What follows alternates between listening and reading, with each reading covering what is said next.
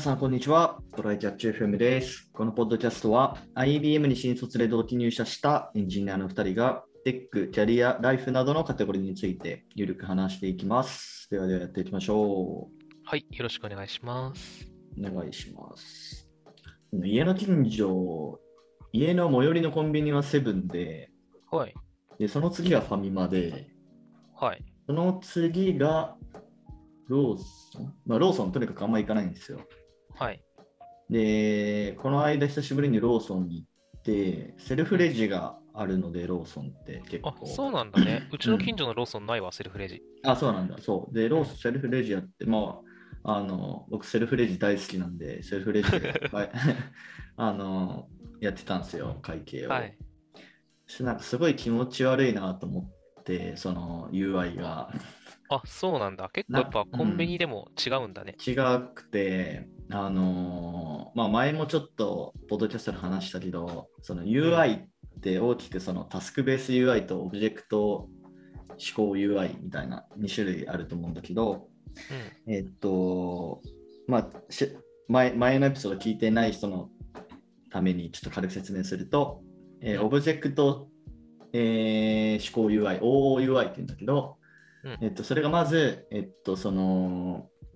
なんだろう、動作の対象となるオブジェクトを選んだ上で、それに対して何をするかっていうのを選んでいく UI。まあ、要は iPhone のあのアルバムみたいな感じで、まず、あれだと写真を選んで、それをこう削除するのか、送るのか、編集するのかみたいな選ぶような感じですね、わかりやすく言うと。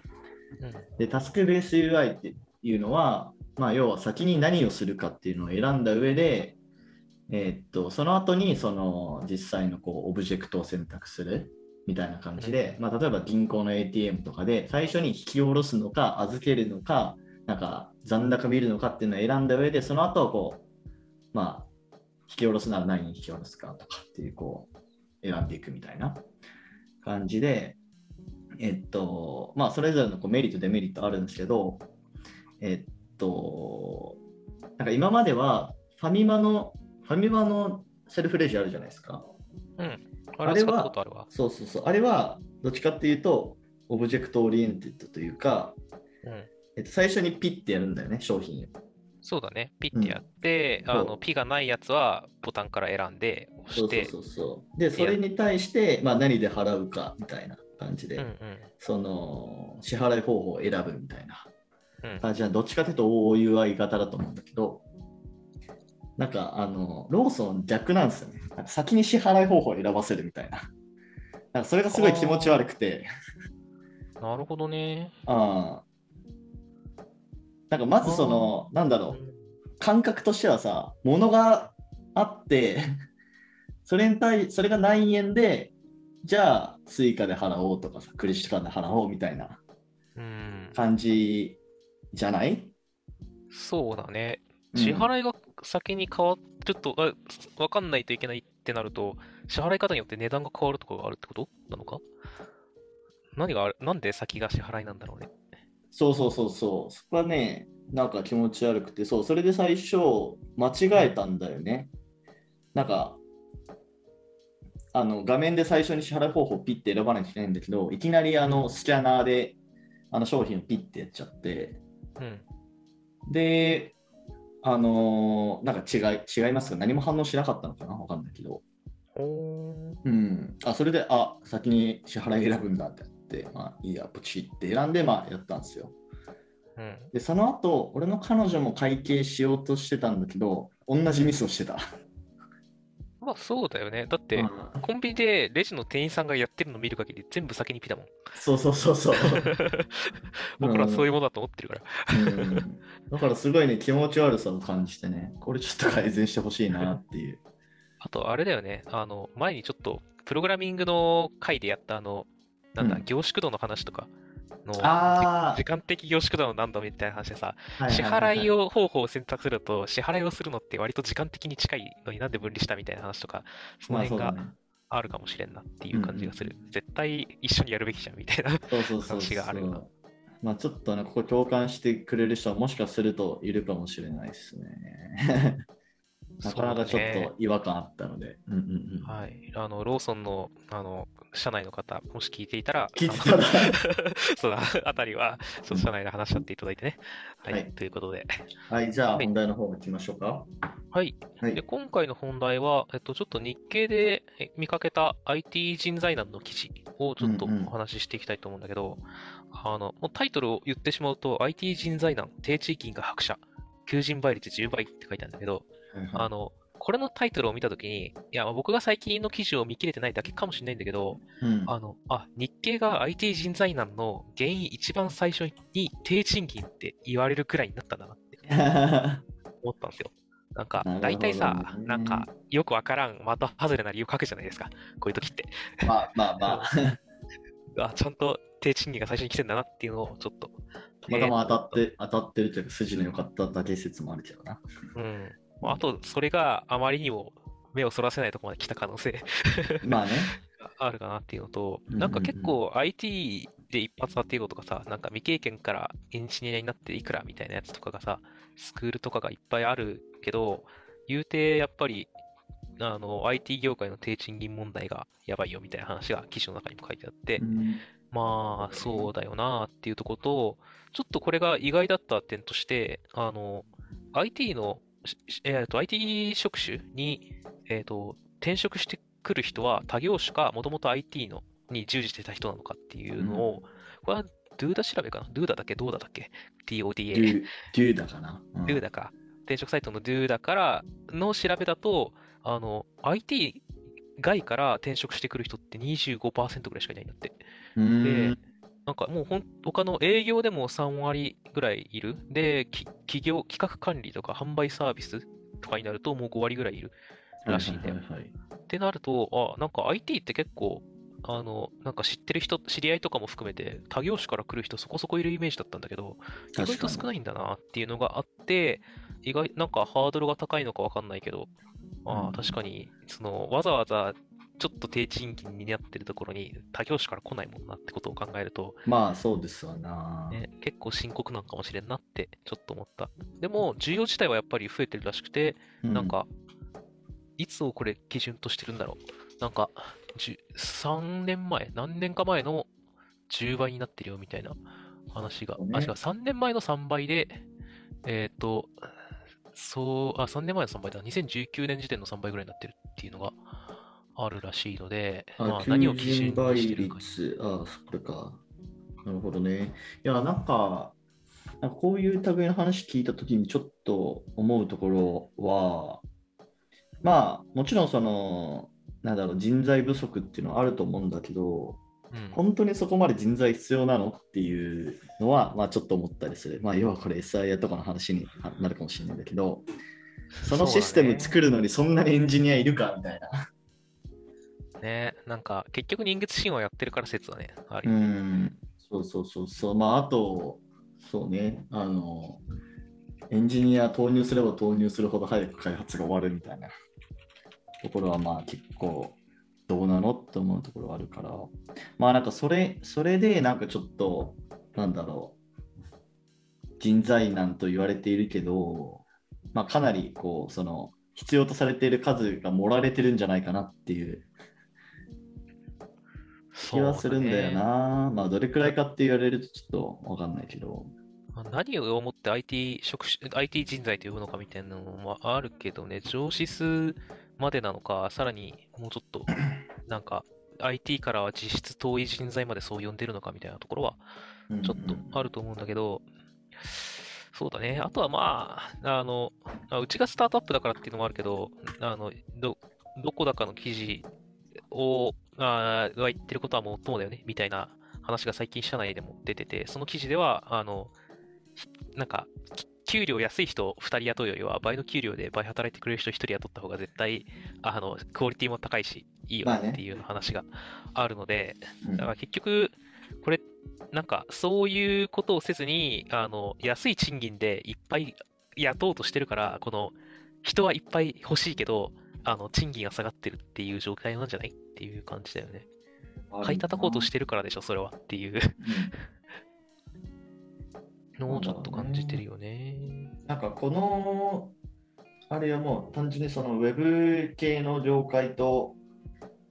なんだろう、その SIR とかうん。に分割してみるとどうなんだろうね。そういったデータとかあるのかななんか顕著に差が出そうな気がするけどな。まあもちろんその、ウェブ業界でもあの人採用したいっていう動きは、まあうちの会社もそうだけど、全然あるんだけどね。もうなんか、うん、あんまり、結局人海戦術をよりしようとしてるのは SI, だよなっていう感じはうん。あると思うけどね。で、えあの、元請けの SIR はさ、まあちょっと前職もそうじゃないと言ったら嘘になるんだけど、あの、うんうんあんまり人を抱えきれないから、確かに人はいっぱい採用はしてるんだけど、それ以上に外部からあの人を連れてきて、うんあの働いてもらうっていうのがあるので、その外部になるところと SES だったりが、またさらにめちゃめちゃ人がいるっていう状態でしょ。で、その下請け構造になっていくから、人はたくさんいるし、うんあの、賃金は下がるしっていう、このグラフ通りのことが起きるんだろうな。まあ、今更といえば今更なんだよね。ずっとあった、ああの、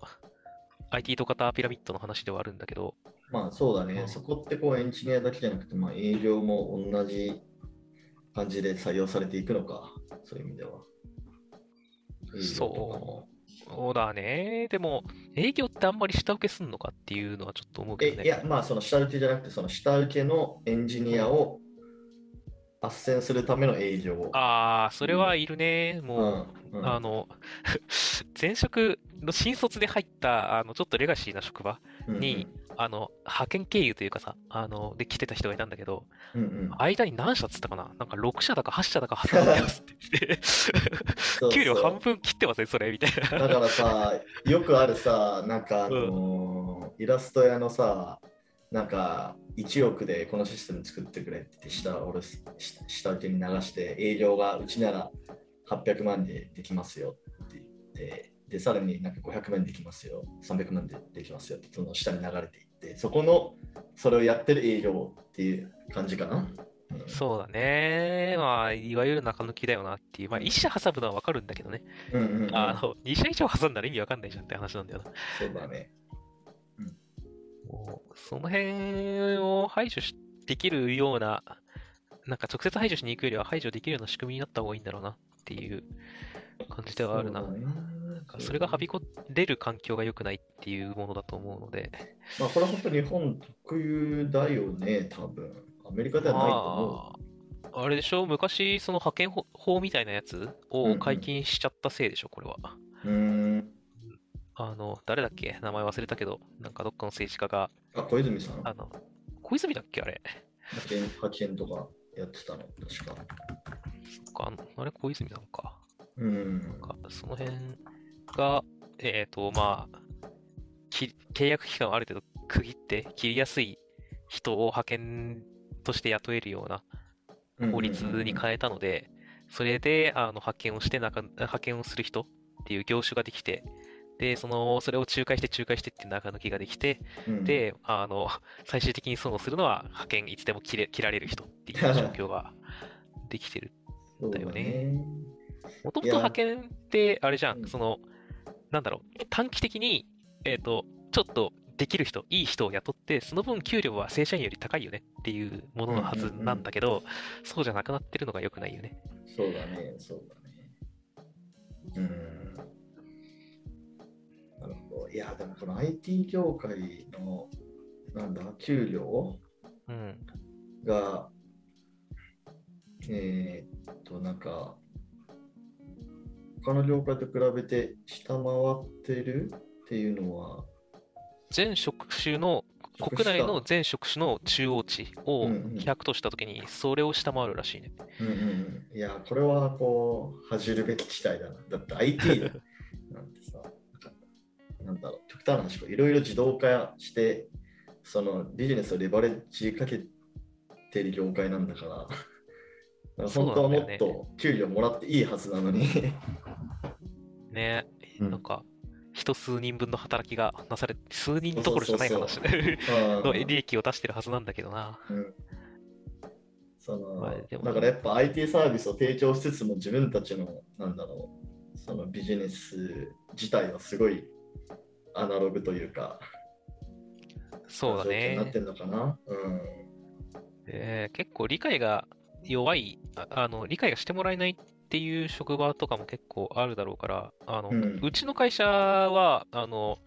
まあ、えっ、と、テックが、なんだろう、テックの会社ではないけど、あの、まあ事業会社で、えっ、と、それを支えてるのが、その僕らが作ってるサービスっていう状態なんだけど、あの、すごいエンジニアへのリスペクトがとても、なんかしてくれてて、とてもありがたいんだけど、で、エンジニアも社員に占める割合がかなり高いんだよね。半分ぐらいがエンジニアみたいな感じなんだけど、そういうとこだったら良いんだけど、そうじゃないところって無理難題を押し付ける割に、あの、理解が、あのでき上の方の人が IT に関する理解がなさすぎて、うん結局対応は上がらんみたいな状態は、まあまああると思うので、なるほどね。ある程度ね、そういうところの人たちが理解できる層にすげ替わったら、ちょっと話は変わってくるのかもしれないけどね。そうかそうか。なんかあれだよね。まあやっぱ、今の日本の、その、例えば時価総額ランキングとかで見ると、うん。えーまあ1位トヨタ、2位ソニー、まあここら辺はまあちょっと技術系の会社だけど、えーキーエンス、日本電信、リクルートホールディングス、えー三菱 UFJ とか並んでて、まあ、ここら辺ってまあ社長が多分営業系の人じゃない？ああ、そうだろうね。きっと広告とか、うんそういう系が、いくつかそういう業界があるからな。ってなると、やっぱりなんかその IT とかってなんかコストっていう認識が多分あるんじゃないかな。そうだね。うん、だからできるだけこう安く抑えたいみたいな発想になってて、うんでまあ、その一方で多分アメリカとかだと時価総額ランキングで見ると、まあ、GAFA とかがどんどん上に来てて、まあそうね。そのあたりの CEO ってこうエンジニア出身とかだから、まあなんか、そういうテックに大規模に投資して、ビジネスにレバレッジかけるみたいな、そういう発想、まあ、発想の違いみたいな感じのもこう現れてるよなっていう気がする。まあね、まあ、アメリカ以外、ヨーロッパにも別に GAFA があるわけじゃないから、あまあそうだね。比べてもあれなんだけど、あの、うん気になるのは GAFA とかってさ、多分、あの、創立者がエンジニアやってるじゃん。そうそうそうそ別にでも、まあ、Apple は、とマイクロソフトはテックか。だけど、あの、Google って広告じゃん。う。そうだね。ではい。Facebook 広告じゃん。うんっていう話があって、でも、あの、トヨタとかはさ、そりゃ創業者がエンジニアだあの、工場の人というか、工場の人だったと思うんだけど、あの、じゃあ広告業の、日本の広告業のすごい会社、創業者が、あの、エンジニアですかって言うとそんなことはないし、うんなんかうんうん、その辺がギャップなんじゃねえかなっていうのはあるよね。エンジニアが創業者であるテック系じゃない会社があんまないのかもしれない。ああ、そういうことね。確かに確かに。まあ、でも今、メガベンチャーとかはそうなってきてるのかもしれないし、ちょっと移り変わりのグラフとかあったら見てみたいなっていうのはうんうんあるけど、ねまあ、あとそもそも企業として古いからな。そのね、GAFA とかまあドットコムバブルあたりから、まあアップルだとだいぶ前、アップルマイクマイクロソフトドットコムバブル前かな？わかんないけど、GAFA とかはドットコムバブル、ま。まああたりで生まれててきた会社でし Google、ょ Amazon はそうだな。うんうんうん。まあ、だからそこら辺の考え方の違いっていうのもまあもちろんあるでしょうね。そうだね。うんまあちょっと経営者が出てきづらいのかどうなのか、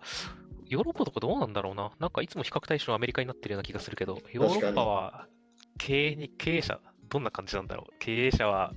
IT、あの技術系も多いのか、それともやっぱりそれ、そうでもないのかっていでうのがもまあ、あの、ドイツとかはさ、うん。多分日本と産業構造似てるから、ああ、どうなんだろうなっていう、だからすごい興味はあるけどね。ね、ちょっと今度調べてみるか。うんうんうんうん結構ね、ちっちゃい国とかの方が逆にね、特化してたりするんだけど、エストニアとかイスラエルとか。そうだその辺ね。じゃなければ、まだ古い体質の国もあるだろうな。なんか伝統、伝統的な感じの国うんうんうんうんで、逆にし先進国の方がそういう国多かったりする可能性はあるよなとは思ってるけど。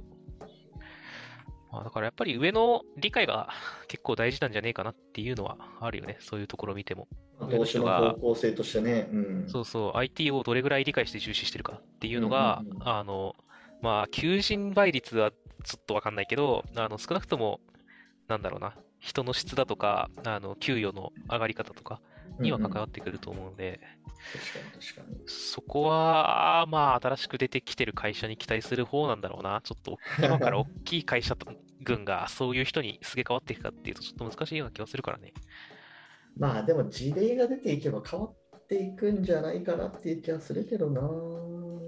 どこかで。うん。どこかで。まあ、でも10年後とかかな。わかんないけど。まあ、ちょっと、ちょっとずつ、あの、ウォッチしていきたいっていうのと、やっぱりそういう、あの、転職するときとか特にね、あの、待遇とか、まあ、結局待遇とかに反映されるとは思うんだけど、あうんうんうんの、ちょっと、上の人、本当に上層部が、あの、どのぐらい IT に対して理解と、あの、興味関心とか、重きを置いてるかっていうのは、特に転職の時とかは見てみてもいいんじゃないでしょうかね。なるほど。あ、なんかそれと思い出したけど、それで言うと、あれだな、ファストリテイリングとか、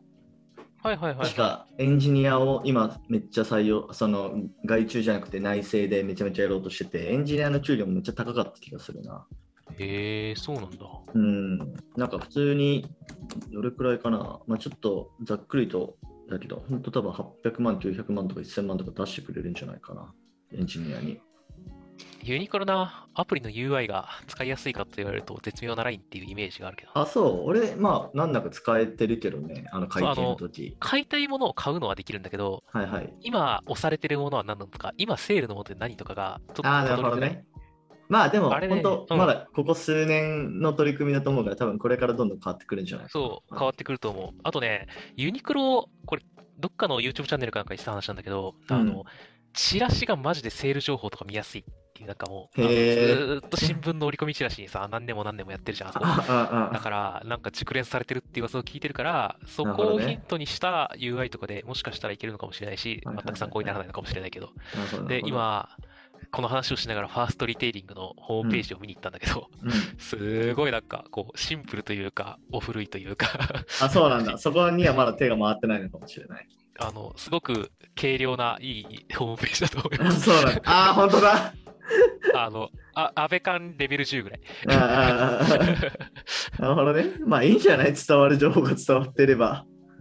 そう、まあほあの、いインターネット初期じゃないんだけど、インターネット初期からしばらく経ったぐらいの懐かしいホームページがあるね。まあでも、ここをめちゃめちゃおしゃれにしたところで売り上げ上がるわけじゃないからな。まあね。とはいえ、うんユニクロとかの方はもうちょっとちゃんとしてるだろうから、そうそうそうそそっちが、みんながアクセスするそっちが良ければいいんじゃないかう。な、うんうんきっと。まあでも、そうね。まあユニクロは普通に日本の中でも、日本というかそのグローバルで見てもね、あのー勢いのある企業だと思うし、まあそこがエンジニアとかそういう技術に重きを置いて、あの、うんやっていくとどうなるんだっていうところのこう事例を作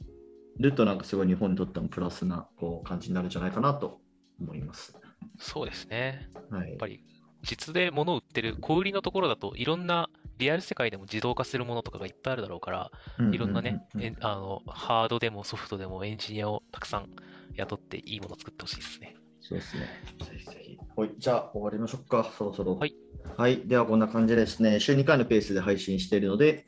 Apple Podcast もしくは Spotify でお聞きの方、ぜひフォローお願いします。えーまた、Twitter アカウントの方もあるので、こちらもぜひフォローお願いします。質問、コメントなどを随時受け付けています。では、今回も聞いていただき、ありがとうございました。ありがとうございました。またね。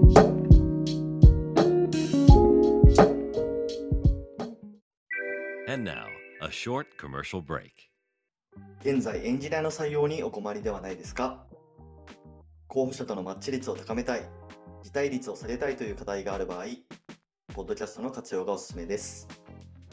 音声だからこそ伝えられる深い情報で候補者の興味関心を高めることができます。株式会社ピトパでは企業の採用広報に役立つポッドキャスト作りをサポートしています。気になる方はカタカナでピトパと検索し、X またはホームページのお問い合わせよりご連絡ください。